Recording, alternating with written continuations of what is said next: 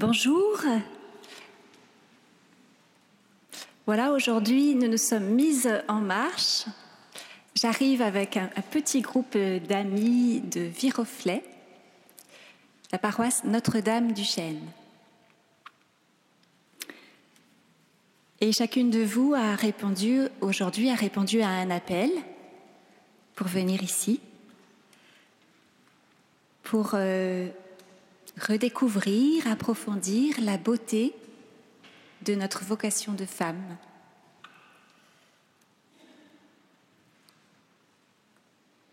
Nous sommes venus aussi ici pour nous mettre sous la bienveillance maternelle de Marie.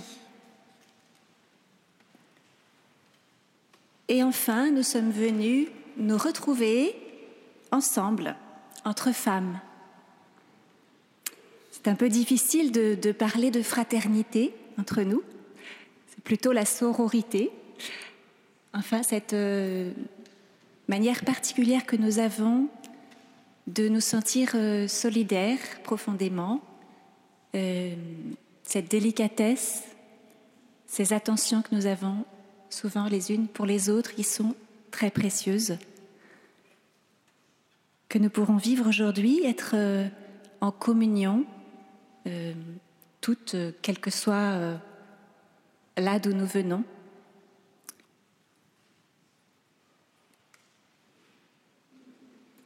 Alors, pour me présenter, voilà, je suis épouse, 22 ans de mariage, d'Étienne. Et ensemble, nous sommes parents. Je suis donc mère de trois enfants. Euh, donc, une jeune fille de 18 ans demain, l'aînée 20 ans, euh, Martin, donc Elsa, et puis euh, une petite fille euh, Camille de 8 ans. Et également un bébé au ciel. Voilà, qui est un trésor aussi pour nous, Baptiste. Et puis je suis fille, bien sûr, fille du Père. Euh, et nous avons, Étienne et moi, la joie d'être d'une famille spirituelle qui s'appelle Notre-Dame de Vie. Et euh, nous avons donc cheminé, nous sommes devenus foyer. C'est un simple engagement en fait euh, à la prière euh, d'oraison. Mais qui est un grand soutien, voilà, pour nous, euh, dans notre vie de foi. Alors, euh, nous avons euh, choisi aujourd'hui de, comme titre Femme sentinelle de l'invisible. Et c'est un appel de Saint Jean-Paul II euh, que certaines ont déjà peut-être entendu, qui en fait euh, a, a, défini à sa manière notre euh, vocation de femme. C'était à Lourdes en 2004 Euh, donc, lors d'une homélie, Saint Jean-Paul II s'est adressé à nous en disant De cette grotte, je vous lance un appel spécial à vous les femmes. En apparaissant dans la grotte, Marie a confié son message à une fille, comme pour souligner la mission particulière qui revient à la femme à notre époque tentée par le matérialisme et par la sécularisation. Être dans la société actuelle témoin des valeurs essentielles qui ne peuvent se percevoir qu'avec les yeux du cœur. À vous les femmes, il revient d'être sentinelle de l'invisible.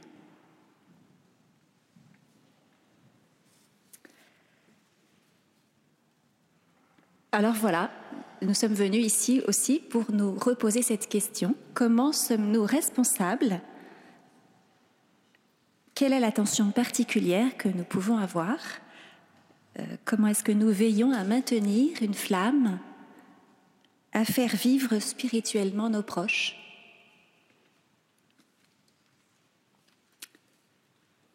Et nous avons choisi euh, trois belles figures qui pour nous peuvent être des guides.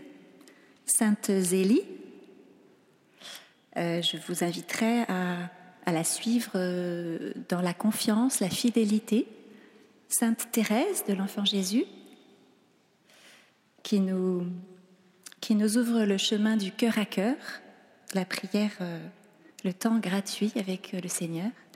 Et puis notre Mère, Sainte Marie, la Vierge Marie, qui nous, qui nous amène à Jésus Sauveur, qui est la, médiatrice pour nous, vers euh, une voie de sainteté.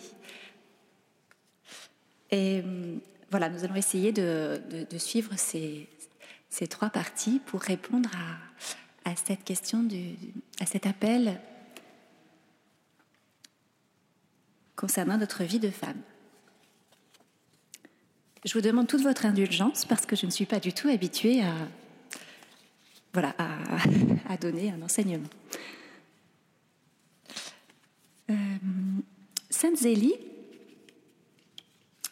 en fait, c'est Saint Louis et Zélie qui ont été canonisés ensemble, les deux époux, en 2015. Euh, mais nous, nous suivrons Zélie parce que sa vie euh, de femme, euh, même si elle date des années euh, voilà 1850 du 19e siècle, elle est pourtant une vie exemplaire qui nous rejoint très actuellement voilà dans nos préoccupations sociales, familiales, très proches de nous.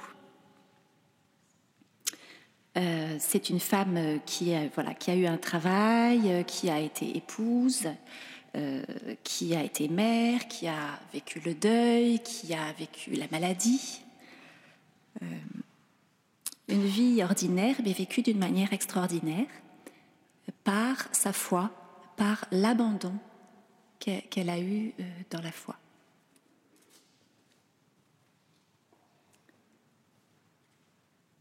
Alors Zélie était jolie, euh, et pourtant, elle décrit son enfance euh, comme triste, beaucoup de tristesse. Euh, je crois qu'elle a, qu'elle a été malheureuse et que cela a creusé une soif en elle. Et, que, sans doute pour cela, elle a vraiment souhaité, désiré une vie religieuse quand elle est devenue une jeune fille. Et elle s'est heurtée à plusieurs refus, je crois.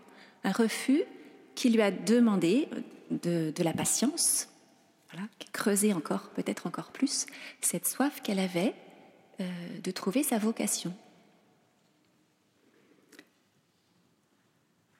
Elle a eu cette patience, elle a trouvé son travail, euh, donc à l'ençon, la dentelle, tout ce qui s'est présenté à elle, et pourtant elle a gardé une disponibilité du cœur qui fait qu'elle a pu entendre la voix du Seigneur lorsqu'elle a rencontré Louis.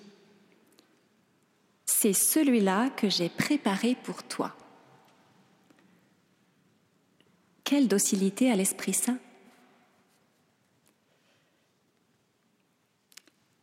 Voilà, la, vie de Zélie commence à être connue. Elle est devenue la mère des, euh, cinq filles Martin, qui sont toutes euh, euh, également commencent à être toutes connues, chacune. Bien sûr, euh, la plus connue, c'est celle qui, qui, l'a précédée dans la sainteté, Sainte Thérèse. Mais c'est une famille assez extraordinaire. Et elle a donné donc la vie à beaucoup d'enfants. Elle a, elle a dit, je crois, qu'elle euh, qu'elle avait toujours voulu être mère et qu'elle aimait les enfants à la folie. Et en effet, cinq filles et aussi euh, plusieurs fois, quatre, quatre, fois je crois, euh, des petits-enfants qui sont nés et puis finalement qui sont morts et dont elle a dû supporter euh, le, deuil. Ça, ça me touche beaucoup d'être mère voilà, de, de tous ces enfants.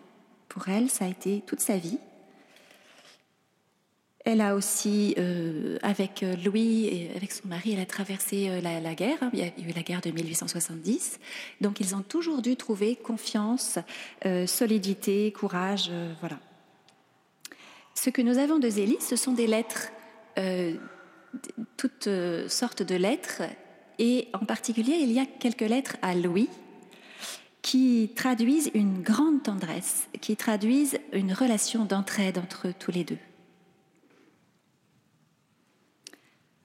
Alors, il y a la partie aussi éducation, et, j'ai remarqué que, Zélie euh, était très moderne, euh, qu'elle avait euh, souhaité souvent s'occuper elle-même, en tout cas être proche de, ses filles, et qu'elle avait trouvé ce fameux délicat équilibre entre fermeté et bienveillance.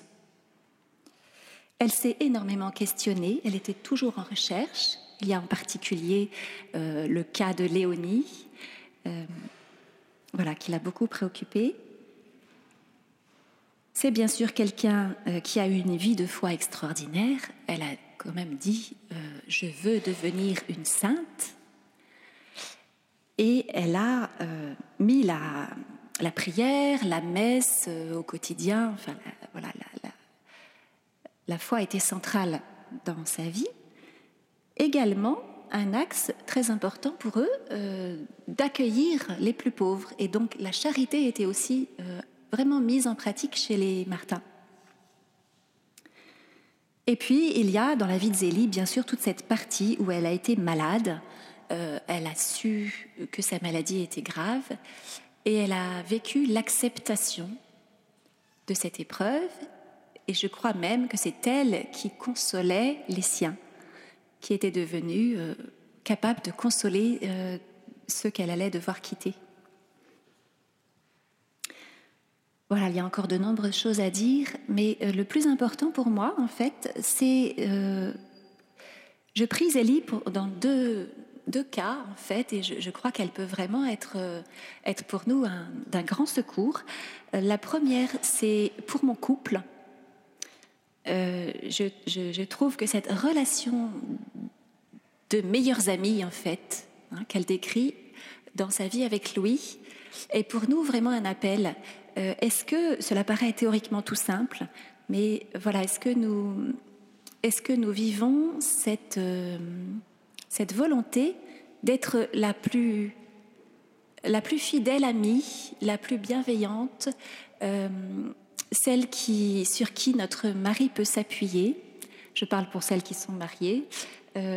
mais voilà, est-ce que dans, le couple, nous pouvons nous inspirer de cette qualité, de cette grande qualité de relation euh, qu'avaient Louis et Zélie, et que Zélie a donc toujours entretenu. C'est vrai que pour moi, c'est ça, c'est de chercher euh, chaque jour euh, jusqu'où, jusqu'où je peux trouver voilà, la, manière de manifester la tendresse, cette, cette, présence aux côtés de, mon mari. et, et je la prie souvent. Et l'autre aspect, pour moi, c'est la façon dont elle traverse les tempêtes de la vie. Euh, lorsque j'y suis confrontée, je pense à Zélie, je pense à Sainte Zélie, à sa confiance euh, inébranlable, à sa prière inlassable, voilà, dans, tous les moments plus difficiles. C'est un choix de faire confiance, de donner la priorité à Dieu. Et en même temps, euh, bien souvent, il y a une question, euh, vivre d'amour, euh, vivre avec un tel amour, eh bien, où, comment nourrir cet amour? Où trouver la source? Comment nourrir cet amour? C'est là que je me tourne vers Sainte Thérèse, vers la petite Thérèse. Sainte Thérèse de l'Enfant Jésus, qui est docteur de l'Église, qui est une femme très féminine, très sensible, euh, artiste, et qui a trouvé une voie qui, a permis à multiples personnes de se convertir, qui a... Voilà. Encore une amie qui nous disait tout à l'heure que c'était Sainte Thérèse qui était, qui était venue lui répondre quand elle, euh, quand elle cherchait euh, son chemin au début de sa, sa vie d'adultes. Et c'est très souvent euh, Sainte Thérèse. De toute façon, il suffit de, regarder tous les, tous les ex-voto partout. Elle, est vraiment présente. Euh, donc je ne parlerai que d'un aspect, en, finalement, c'est son lien avec Notre-Dame des Victoires. Plus généralement, son lien avec la Vierge Marie. Sainte Thérèse a été guérie pendant son enfance. Euh, j'ai vu que c'était, je crois, le 135e anniversaire. Enfin, il y avait une petite plaque à l'entrée parce que elle a vu le sourire de Marie. En fait, ses parents priaient Notre-Dame des Victoires pour elle, et donc suite à cette prière aussi, elle a, pu être guérie. Ses parents connaissaient Notre-Dame des Victoires. Ce qui explique aussi le passage à Paris de Sainte Thérèse avec son père et sa sœur en route vers Rome au moment où elle désirait entrer au Carmel.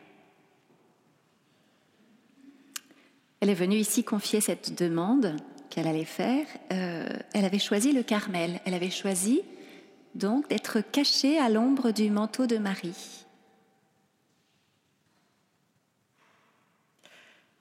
Puis, euh, il y a un lien essentiel, c'est la façon dont elle a choisi de prier pour les pécheurs. Sainte Thérèse a, choisi, euh, dès son enfance, hein, de, prier pour, pour des pécheurs. Et en ça, elle est évidemment comprise dans, la prière de Marie, en communion profondément avec Marie.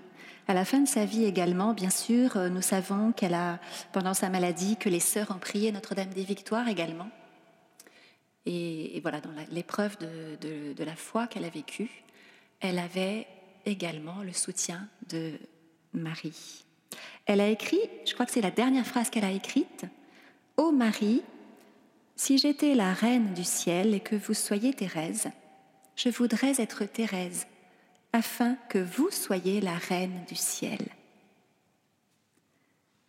Il y a une, telle intimité, une telle, euh, un tel amour dans, cette parole que nous pouvons voir euh, voilà, que toute sa vie elle avait vécu euh, avec, dans, dans, la grâce de Notre-Dame.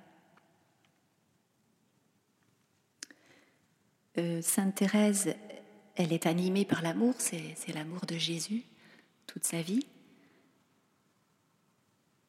Elle a d'abord euh, été très pauvre, elle est très pauvre, elle est pauvre dans son cœur, et c'est la petitesse de sa vie qu'elle a pu offrir à Dieu.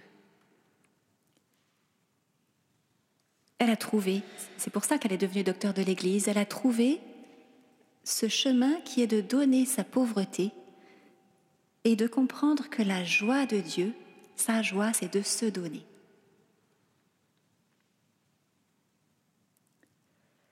Alors, euh, c'est ce qui nous amène à la prière d'oraison. C'est dans le silence, je donne mon temps gratuitement. Je suis sûre, Seigneur, que tu m'aimes.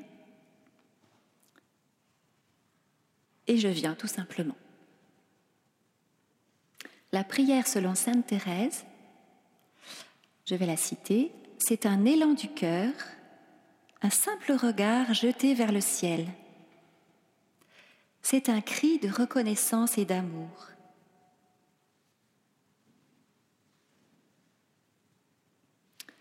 Voilà, c'est l'exemple du petit oiseau qui n'est pas comme l'aigle et pourtant qui a les yeux et le cœur de l'aigle la volonté pour fixer le soleil, pour fixer le soleil de Dieu. C'est le petit oiseau qui ne peut pas prendre son envol, mais qui reste confiant. Le soleil est là, même derrière les nuages.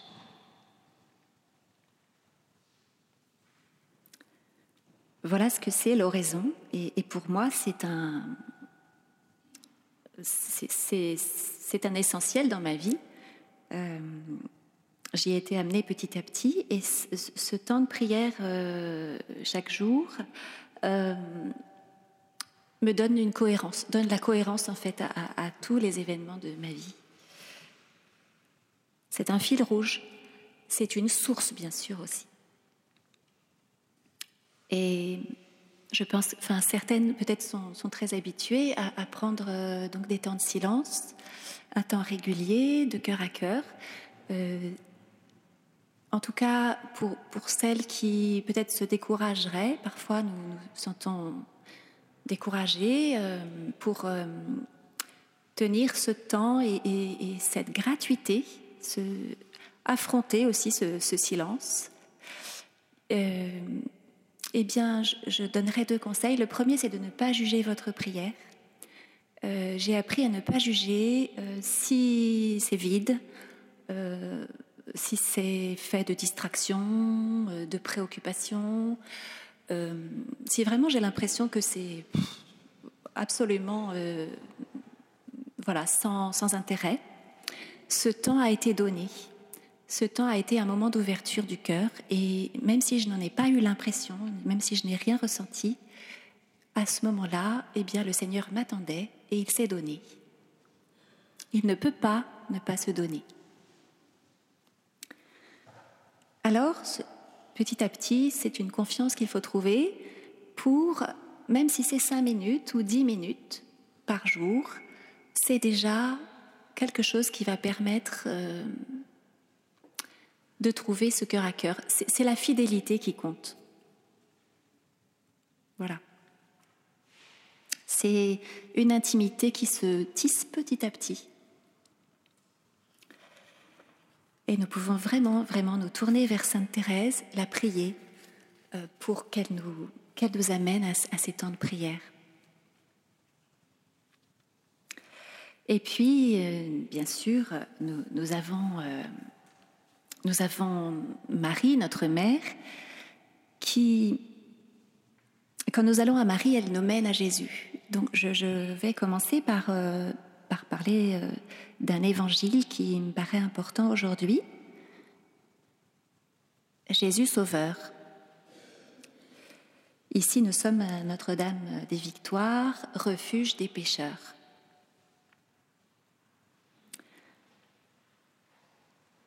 Alors, dans l'évangile de Saint Marc 2, Jésus dit, Je ne suis pas venu pour les bien portants, mais pour les malades. Ça se passe euh, en fait dans, un moment euh, où il, euh, il fait beaucoup de guérison.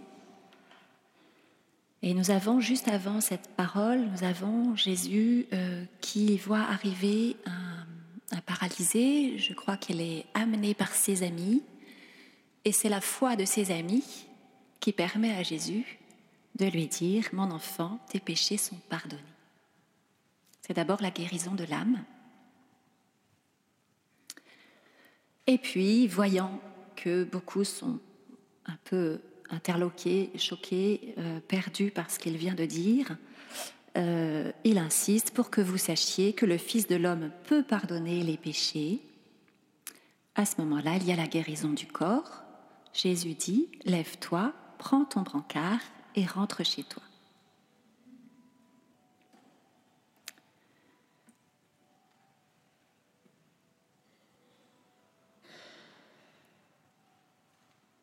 C'est ce que c'est ce qu'il est venu aujourd'hui faire pour chacune de nous, en fait. Guérison de l'âme, guérison du corps. Suis-moi. Ensuite, c'est le moment où ils sont nombreux à le suivre, où ils répètent souvent Suis-moi à chaque personne qu'ils rencontrent. Il se trouve que ce sont des pécheurs, des publicains, des personnes mal considérées. Et que Jésus mange avec eux, est au milieu d'eux et que cela provoque l'incompréhension des scribes ou des pharisiens et de tous les bien-pensants.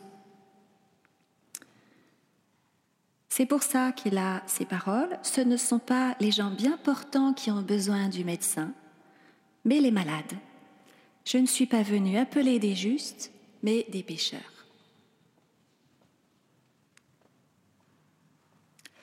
Quand nous allons à Marie, elle nous mène à Jésus Sauveur.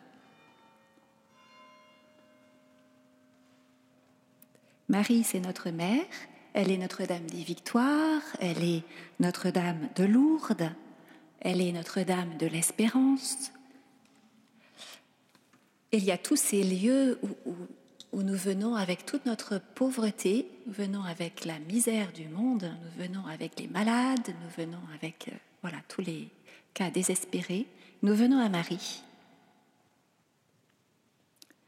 elle apparaît, elle apparaît à, des très pauvres, humbles personnes. Et, c'est toujours la même euh, parole, c'est pour les pécheurs. Voilà, elle est là pour être notre médiatrice vers Jésus Sauveur. Alors pour moi, c'est une expérience, c'est difficile à décrire. Euh, la Vierge Marie, toute mère, c'est vraiment vers elle quand nous avons à trouver un, dépouillement complet, quand nous trouvons ce, passage dans nos vies qui, nous amène à être, euh, voilà, à être vraiment à genoux, alors nous allons à Marie et Marie fait ce qu'elle a fait à Cana, aux noces de Cana. Elle comprend tous nos besoins, elle connaît tous nos besoins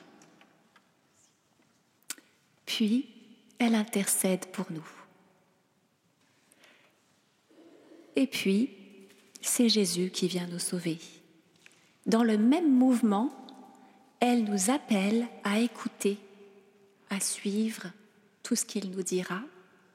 Dans le même mouvement, donc, nous pouvons nous confier et elle nous, elle compte sur chacune, elle compte sur nous également pour répondre à l'appel. C'est un, c'est un don de, de, notre personne complète qui est, qui est demandé. En même temps que c'est la guérison qui est offerte. Alors voilà, je serais trop, euh, je pense, troublée pour vous parler de mon expérience, mais je pense que certaines ont déjà connu des miracles ou ont déjà côtoyé des personnes qui ont pu témoigner.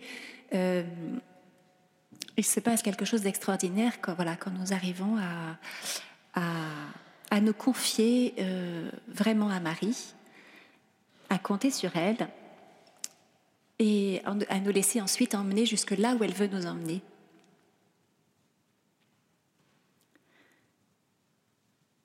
Je reprendrai le, passage de cette homélie de Saint Jean-Paul II à Lourdes,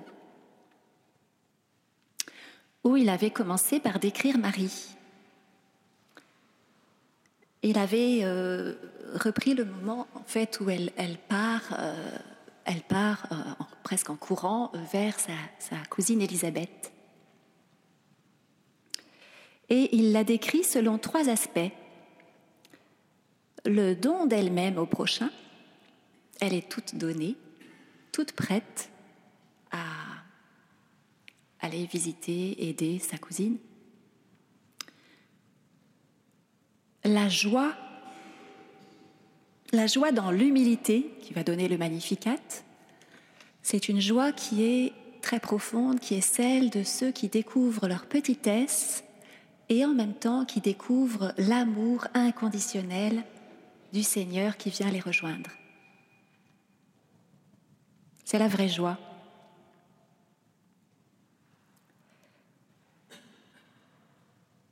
Et puis le silence, qui la caractérise également, très peu de paroles,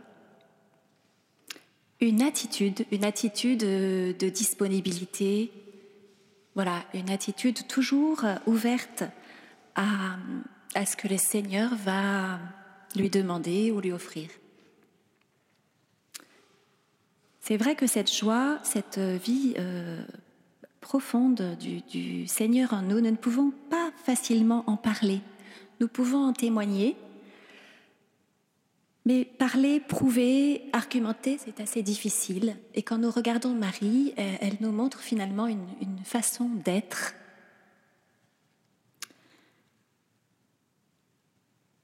Elle est, tout simplement, et elle garde précieusement dans son cœur.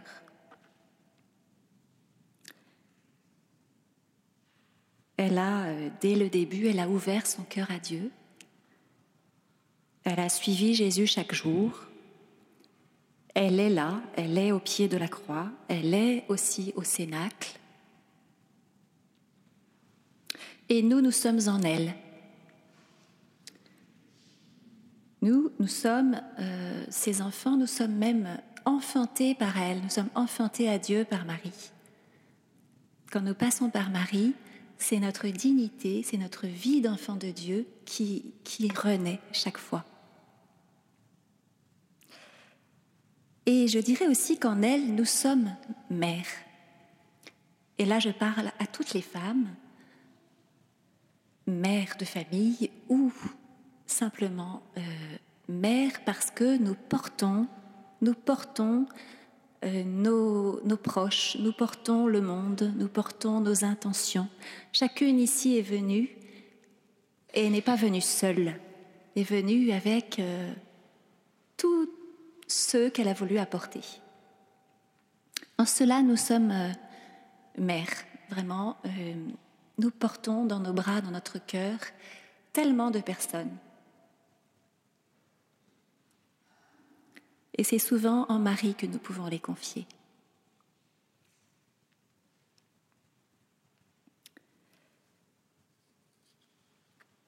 Alors, je vais conclure par rapport à tout ce que j'ai essayé de vous transmettre. Euh, nous allons pouvoir continuer, nous allons pouvoir prier, nous allons vivre euh, ensemble l'Eucharistie. Et je pense que nous allons retourner chacune chez, nous enrichie avec euh, bon, la possibilité de poursuivre des lectures j'ai indiqué quelques lectures si ça vous intéresse. Il y a tout ce que nous avons reçu dans les livrets, beaucoup de choses. Et mm, également, peut-être, euh, voilà, garder, garder dans notre cœur ce qui aura été vécu aujourd'hui avec euh, la volonté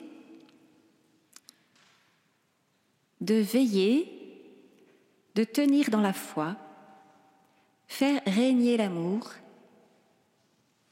et témoigné par notre être.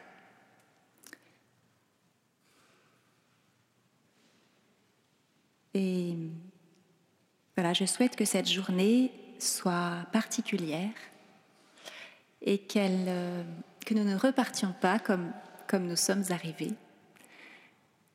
Ce qui est souvent le cas avec un pèlerinage, nous arrivons, nous sommes en marche et nous repartirons et nous serons en marche.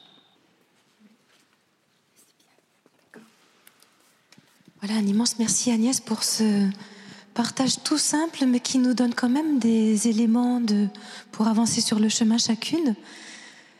En vous ayant écouté, je me dis c'est quand même extraordinaire.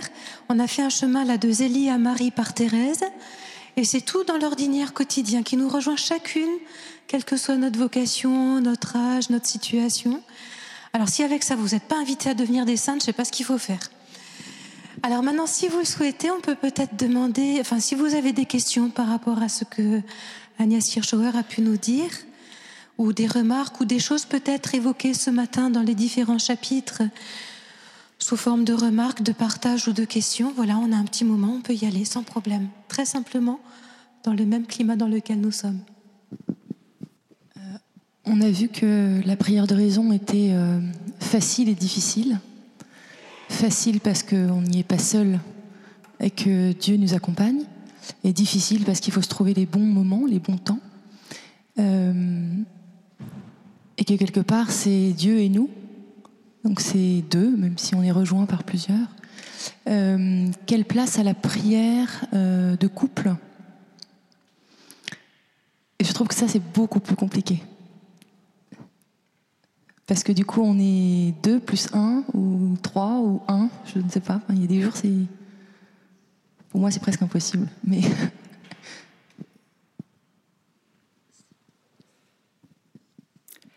Alors, euh, enfin, personnellement, c'est vrai que je, trouve que ce n'est pas, déjà très facile d'aménager un temps euh, quotidien euh, pour voilà, rester, rester en présence du Seigneur tranquillement trouver les conditions.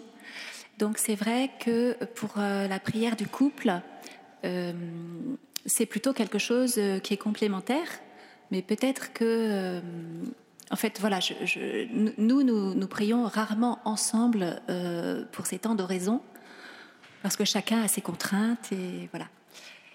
Mais les deux sont, sont, très importants. Mais voilà, c'est vrai qu'au quotidien, ne rajoutons pas trop de difficultés à la, difficulté qui est déjà de, trouver ce moment. Pour autant, la prière d'oraison, ce temps pris euh, chacun de notre côté, nous réunit complètement.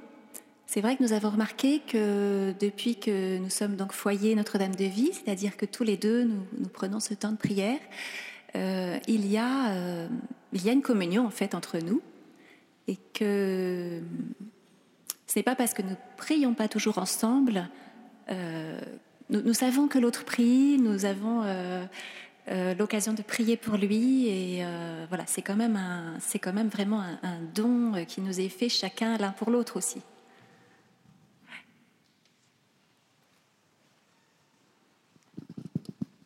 nous rapproche aussi.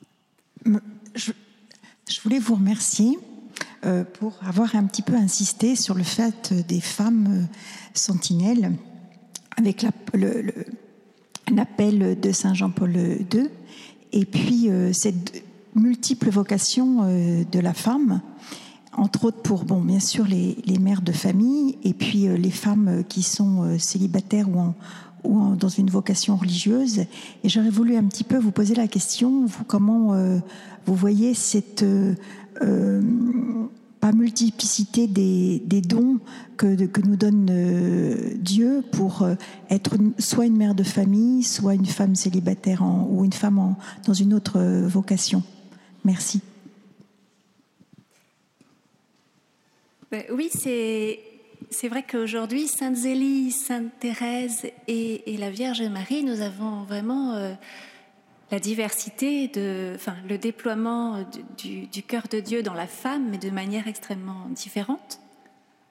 Donc je pense que c'est le cas aussi ici pour chacune. Euh, euh, il y a certainement une vocation commune, en tout cas dans notre façon d'accueillir et de vouloir euh, garder dans notre cœur voilà, cette présence et de la diffuser, il y a une fécondité commune à, toutes les femmes, spécialement en mari, mais chacune en effet à, savoir. Mais je crois qu'aujourd'hui, c'est important aussi de se sentir toutes à notre place ici, ensemble, en pèlerinage de femmes.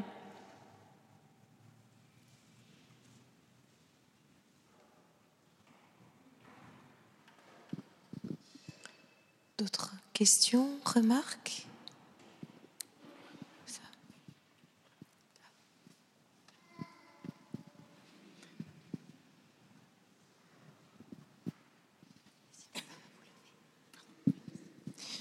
Bonjour et euh, merci pour ce, bel enseignement. Alors, je voudrais, moi, vous poser la question de, vous avez parlé de la communion au sein de votre couple, de votre vie de prière. Euh, vous avez donné le bel exemple de, Zélie et, de la Sainte Vierge, voilà. Alors, que faire quand son mari ne prie pas Ou prie, euh, entre guillemets, beaucoup moins que vous? Voilà, c'était la question que j'aurais souhaité euh, poser. Alors, euh, c'est vrai que pour moi, c'est vraiment une, chance extraordinaire d'avoir partagé avec Étienne dès notre euh, préparation de mariage, en fait, cette vie de foi. Pourtant, j'ai lu récemment un livre qui m'a beaucoup, beaucoup plu sur Élisabeth et Félix Le Sœur. Je ne sais pas si quelqu'un connaît. Enfin, c'est un, c'est un livre, euh, enfin c'est un couple également du, du 19e siècle, au début du 20e.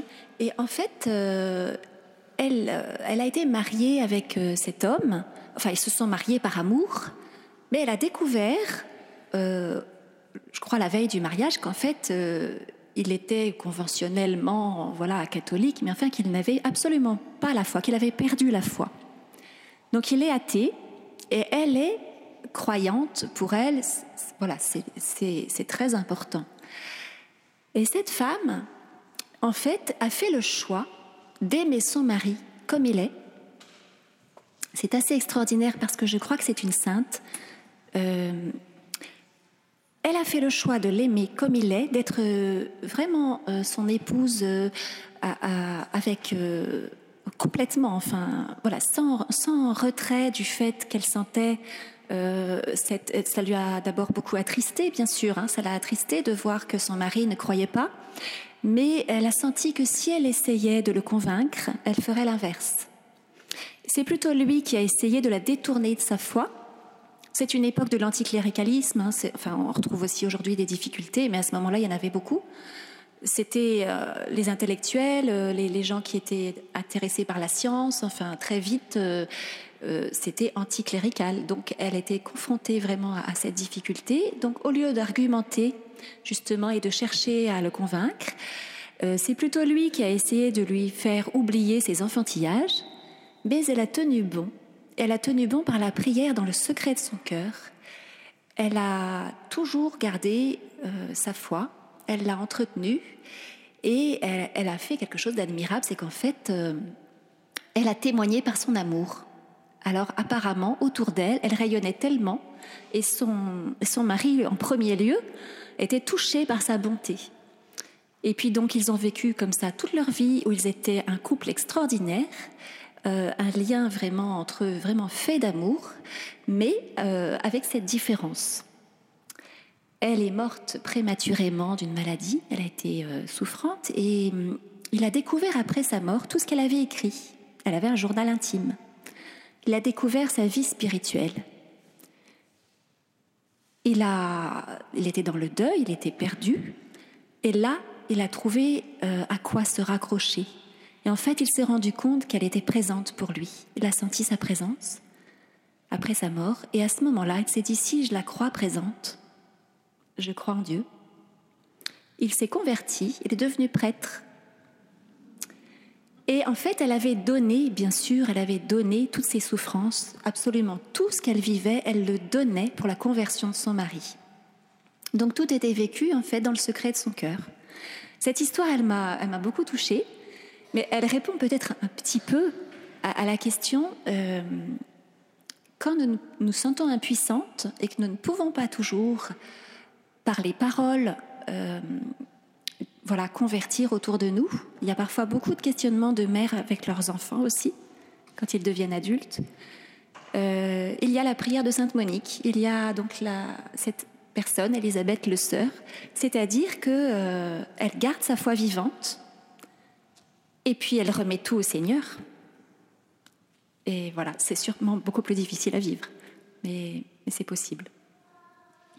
Ça rejoint aussi ce que Saint Paul dit, que c'est par le témoignage que la femme évangélisera son mari, plus que par les prières ensemble ou par les paroles, mais c'est vrai que c'est pas forcément facile à vivre. Est-ce qu'il y a d'autres questions?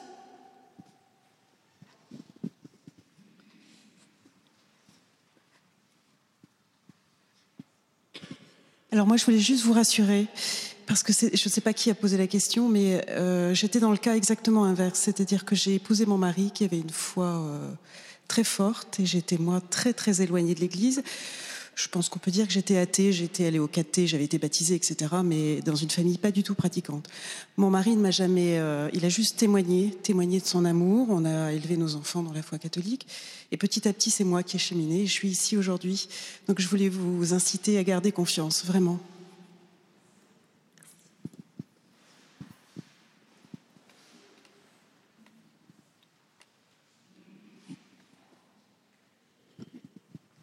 Euh, bonjour, merci beaucoup. Alors moi, je voulais revenir sur la question initiale euh, de la prière de couple, qui est certes difficile. La prière avec des tout petits reste simple, mais alors la prière avec des ados, alors là, euh, c'est un challenge. Mais voilà, on, y travaille. Hein. on y travaille parce que je pense que c'est précieux. Et puis la deuxième chose, c'est que vous nous avez présenté au tout début de votre petit mot vos enfants. Euh, et notamment ce petit garçon euh, qui est au ciel. Comment, euh, je suis là avec tout un tas d'intentions de, de, prières que l'on m'a confiées, et notamment encore une le samedi dernier. comment comment est-ce qu'on peut, est-ce qu'il y a des livres ou comment est-ce qu'on peut parler, accompagner ces, euh, ces mamans et ces papas ou, euh, qui perdent un enfant ou ceux qui sont en, désir d'enfant qui ne, qui ne viennent pas. Et, ça, c'est vraiment quelque chose de, de, très, très douloureux.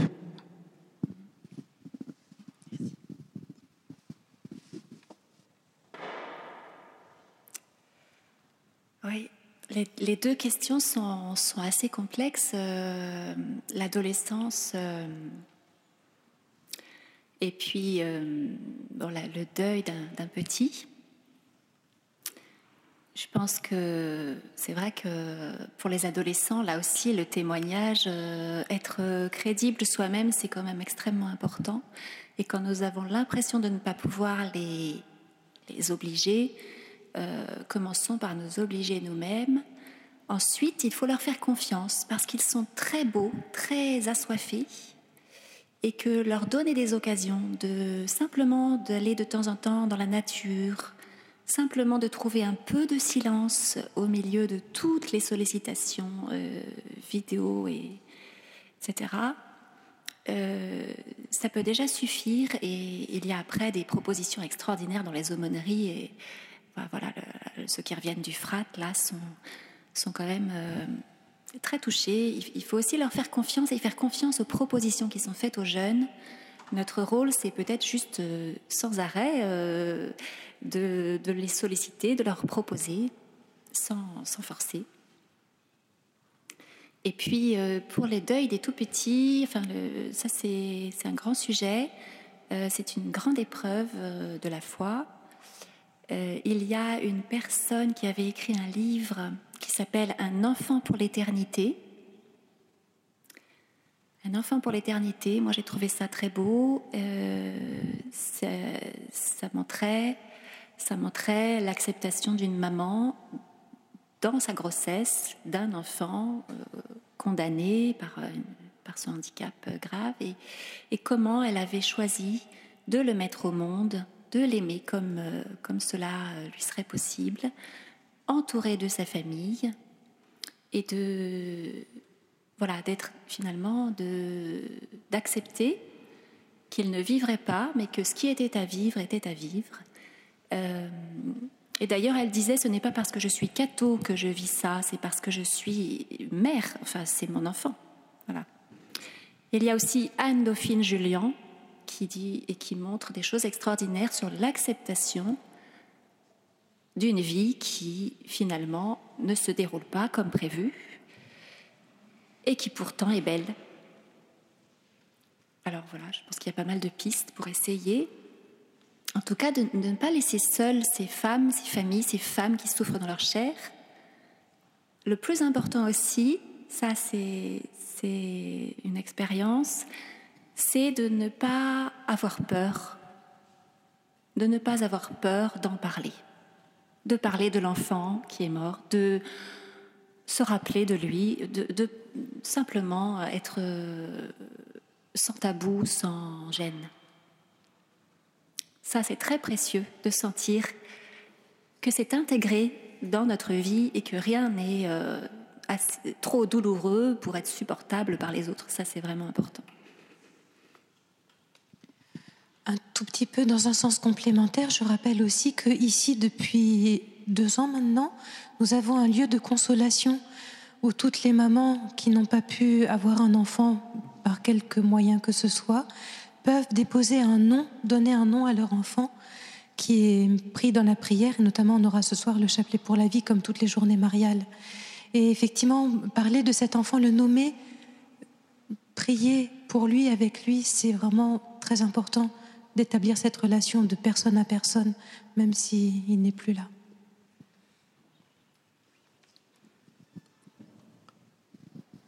D'autres? C'est peut-être pas mal.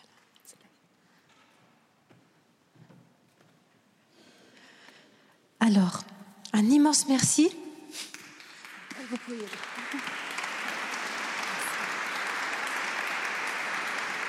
Alors, avant de laisser la parole au, Père Antoine pour le merci final, je vais vous faire quelques annonces pratiques. Euh, déjà, déjà, euh, on va vous remettre un papier avant la messe. Euh, donc on va avoir un petit temps jusqu'à la messe de midi et quart là, pour que chacune puisse passer aux toilettes, soit dans la cour de la mairie, soit en haut de l'escalier en face de la salle Sainte-Thérèse. Les toilettes sont ouvertes aussi. ce papier d'intention va vous être remis pour que vous puissiez déposer les, intentions ou une intention particulière que vous souhaitez laisser ici. Nous déposerons ce papier au moment de la vénération des reliques des Louis Zélie Martin, tout à l'heure à 14h15. Un autre détail pratique, toutes les mamans qui ont un livret, merci de ne pas prendre une feuille de messe parce que vous aurez exactement la même chose et nous on n'aura pas assez de feuilles pour les autres pèlerins si c'est ça. Donc voilà, donc la feuille de messe jaune qui va être distribuée n'est pas pour les mamans qui ont le livret de la marche. Euh, merci aussi pour la paix de notre célébration eucharistique de bien veiller à couper vos téléphones portables. Et enfin, une dernière chose, on a parlé de Thérèse tout à l'heure, de la prière pour les pécheurs et puis pour les malades. Nous allons accueillir les reliques de Thérèse samedi qui vient pour neuf jours de prière pour les malades. Donc si vous avez l'occasion de revenir pendant ces neuf jours, ou si vous voulez déposer vos intentions, n'hésitez pas. Et vous pouvez aussi vous joindre à cette neuvaine avec le livret qui est disponible au fond, avec une offrande qui est indiquée. Je crois que j'ai rien oublié au niveau des annonces pratiques. Non, c'est bon. Je laisse la parole au Père Antoine. Bonjour. Merci infiniment d'abord à toi d'être venu pour nous dire ce petit mot, puisque vous êtes les sentinelles de l'invisible, que vous voyez des choses que nous ne voyons pas, nous les hommes, et que vous êtes également des, les premiers apôtres, je ne sais pas si vous avez remarqué, euh, vous êtes les premières à aller au tombeau, vous êtes les premières à croire dans la résurrection. En fait, vous êtes les premières à croire à la vie. C'est comme ça dans, l'écriture. Peut-être qu'on en parlera tout à l'heure dans le sermon. Mais euh, donc c'est un grand privilège de vous recevoir. C'est une grande grâce que vous veniez jusqu'ici. Parce que vous avez aussi besoin euh, de vous ressourcer, vous avez aussi besoin de, de, vivre de cette vie divine que vous répandez avec tant d'amour ensuite dans vos familles et autour de vous. Donc, bienvenue, profitez-en. Ici, la Sainte Vierge donne bien plus qu'on ose demander. Euh, ce que je vous invite à faire pour celles qui viennent pour la première fois, alors je ne sais pas si avant la messe c'est faisable, mais surtout après, c'est d'aller lire les ex-voto. Il y en a 37 000, vous ne les lirez pas tous, mais ces ex-voto nous évangélisent d'une façon incroyable. En tous les cas, moi, ils m'évangélisent incroyablement. Dès que j'ai un coup de mou, je vais dans l'église et il y en a toujours un pour me remonter le moral. Mais c'est étonnant. Ça parle de tout de tout. Euh, le Seigneur a agi et a soutenu d'une façon incroyable. Et c'est un témoignage. Ces ex-votos sont, Même pour les gens qui coulent en bateau, là-bas, il y a un ex-voto pour les gens qui. Enfin bref. Donc faites cela et ça vous aidera beaucoup si vous en avez le temps.